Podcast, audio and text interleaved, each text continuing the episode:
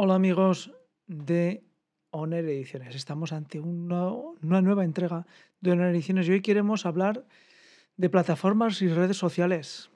Y vamos a seguir el guion de el Columbia Journalism Review que titula un artículo suyo Las plataformas de las redes sociales y la gran mentira y las próximas elecciones. Vamos allá. Ediciones. Bueno, pues sí, eh, bueno, saben todo el escándalo que hubo hace unos años con el tema de Facebook, la venta de datos y de cómo las redes sociales se han convertido ya definitivamente en algo que podríamos decir que es un prisma por el cual vemos el mundo. Y ese prisma nos puede dar la realidad o nos puede dar aberraciones. Es decir, como en física se considera el cristal por el cual miras, si tiene aberraciones, pues lo que observas es falso, es deformado o incluso es una ilusión. Ese es el problema que con las redes sociales nos estamos encontrando. Y así el artículo del de, CR, del el Columbia Journalism Review, nos dice, en agosto, Twitter, Google y TikTok y Meta, es decir, la empresa matriz de Facebook, publicaron las declaraciones sobre cómo pretendían manejar la desinformación relacionada con las elecciones. En sus plataformas, por adelantado, es decir, si las elecciones van a ser dentro de unos meses, pues ellas decían cuál era la política que iban a seguir. En su mayor parte parecía que no planteaban cambiar mucho. Y ahora, con las elecciones intermedias del 8 de noviembre ya cercanas, acercándose, Change the Terms, una coalición de unas 60 organizaciones de derechos civiles, dice que las plataformas sociales no han hecho lo suficiente para detener la continua desinformación sobre la gran mentira. La gran mentira no es ni más ni menos que la manipulación supuesta que sufrieron las elecciones americanas eh, cuando entró Biden y salió Trump. Ese es el objeto. Pero claro, ¿e-, ¿es realmente ese es el problema? No, amigos, no. El problema no es que en ese momento se diera una información dentro de las plataformas de redes sociales y esa información no fuera cierta. El problema es que las plataformas de redes sociales se han convertido en tan poderosas que pueden hacernos creer y ver aspectos que son ciertos o no tan ciertos. Porque pensamos que todo el mundo tiene un perro, porque en Facebook todo el mundo aparece con un perro. O todo el mundo tiene un gato, porque todo el mundo en Facebook aparece con un gato. O todo el mundo es negro, porque continuamente salen negros. O un blanco que pega a un negro porque siempre salen blancos pegando a negros. ¿El mundo es así? Pues me parece que no. Es decir, el mundo nunca ha sido así.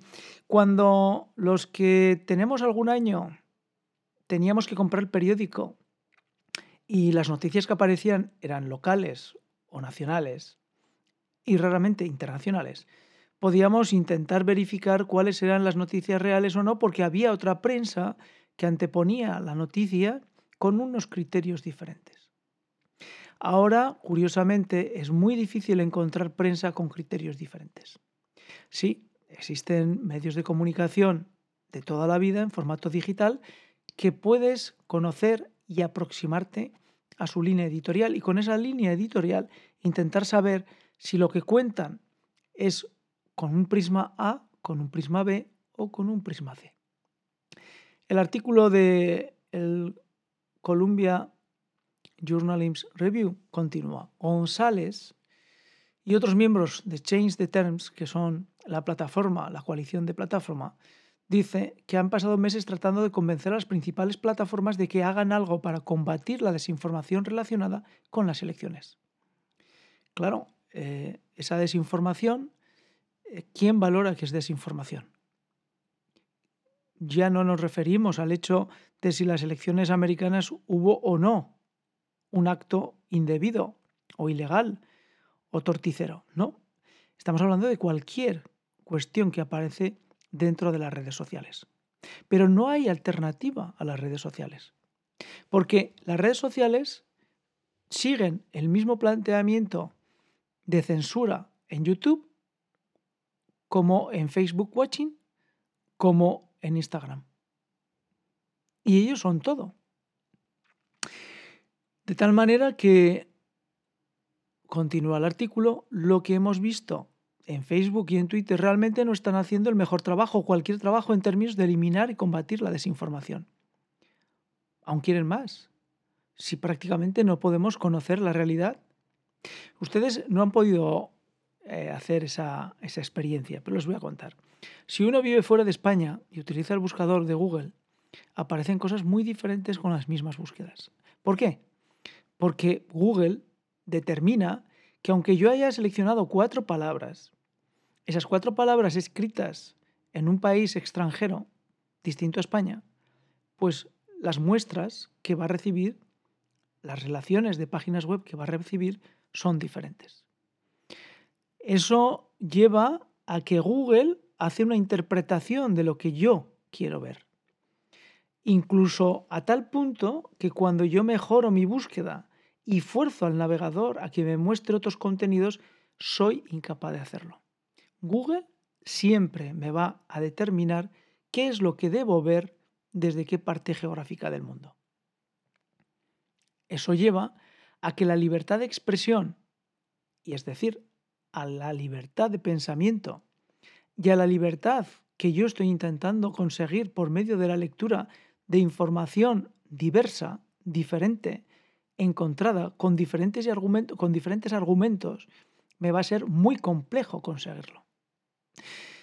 Si yo soy un votante y amanezco todos los días alrededor de Facebook, Instagram o de Google con noticias que hacen referencia a una tendencia de pensamiento, lo insisto, yo pensaré que eso es lo que piensa la mayoría. Cuando yo no he podido hacer una encuesta a los que me rodean para decir, oye, ¿tú piensas cómo pone Facebook? ¿Tú piensas lo que eh, pone en Instagram? No, porque los que somos ciudadanos normales no nos dedicamos a pensar o a hacer encuestas, vivimos, simplemente vivimos. Con lo cual, ¿cómo se puede limitar ese poder que han conseguido las plataformas? Claro, y además, cuando ese poder que tienen las plataformas está cada vez más alineado con ciertos poderes políticos que lo que buscan son unos fines concretos. Una sociedad monolítica en el pensamiento, no diversa. Em, el que habla por medio de, evidentemente, del trabajo que ocupa, pues puede acceder a personas de relieve que tienen pensamientos y que están formadas de manera excepcional.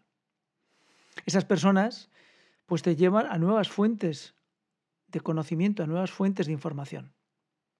Como por ejemplo es en mi caso, con respecto al descubrimiento de la Fundación Gustavo Bueno de Oviedo.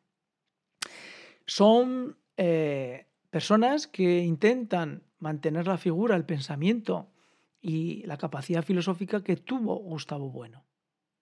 Gustavo Bueno, materialista, ateo, ateo declarado, pero sin embargo tenía una capacidad de respetar la razón muy por encima de su ateísmo. Buscaba la verdad por medio de la razón. Y evidentemente la razón y la fe van unidas. Yo soy católico.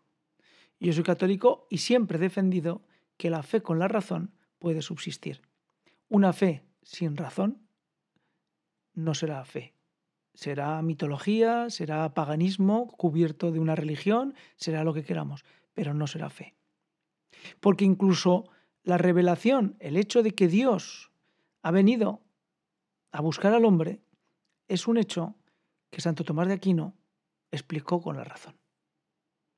La Fundación Gustavo Bueno es un buen ejemplo de cómo uno puede encontrar criterios, pensamientos, eh, formas de pensar y de razonar distintas a las que uno tiene, pero siempre buscando la verdad.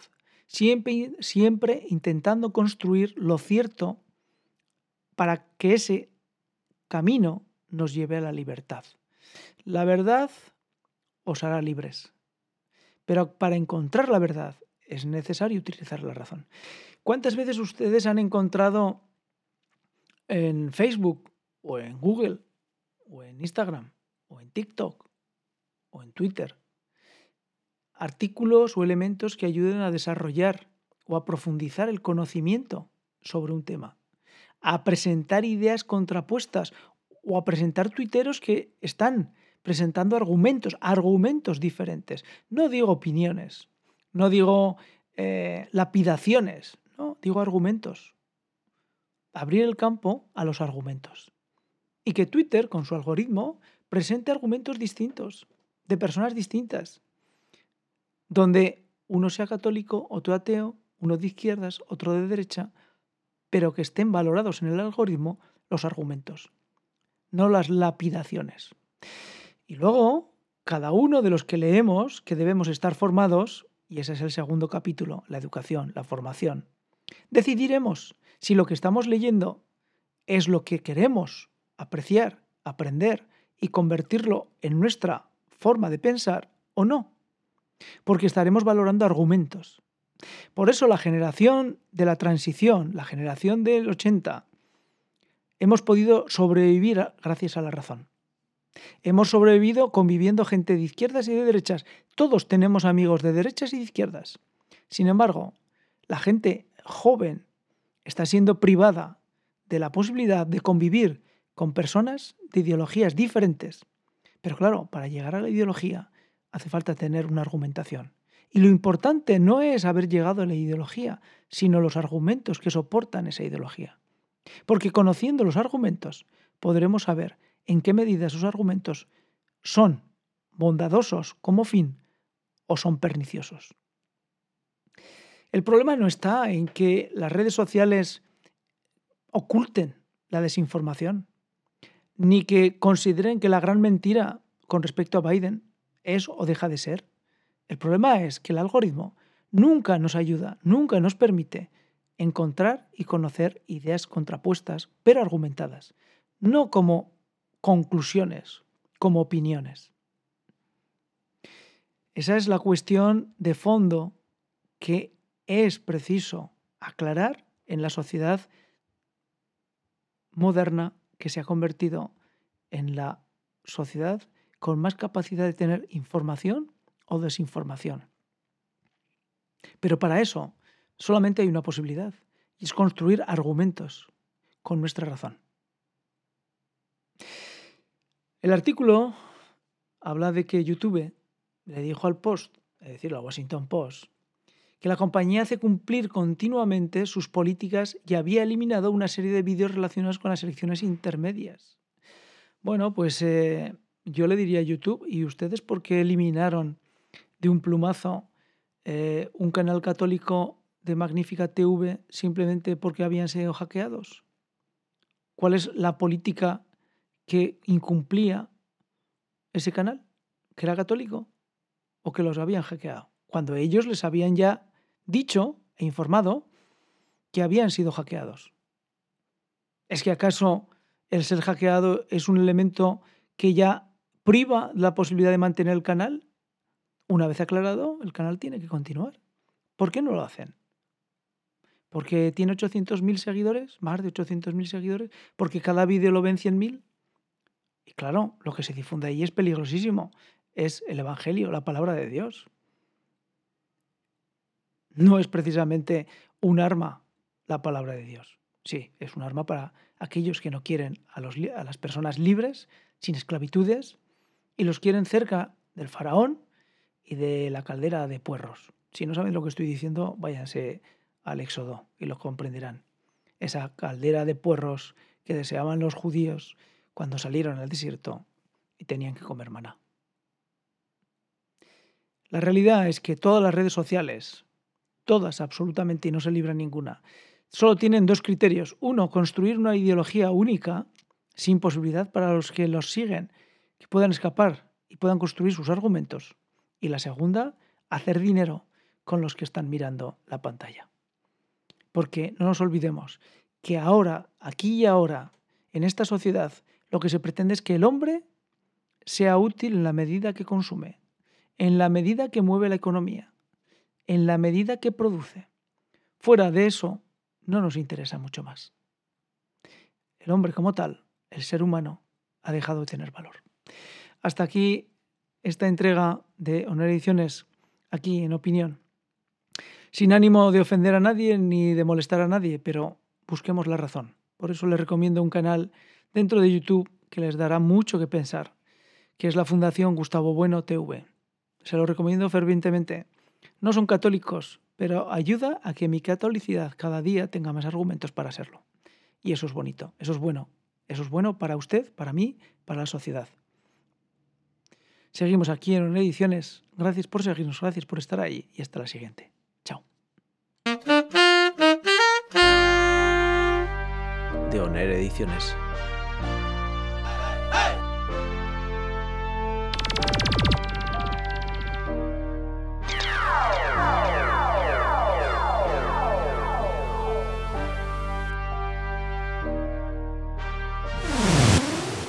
De Oner Ediciones.